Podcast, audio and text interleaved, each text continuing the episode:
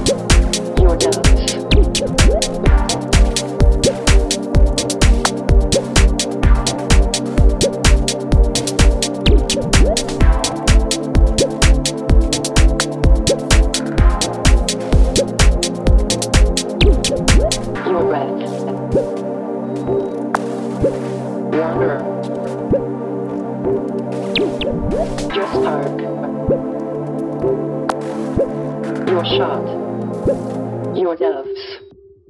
My voice. Wanderer. My word. Your breath.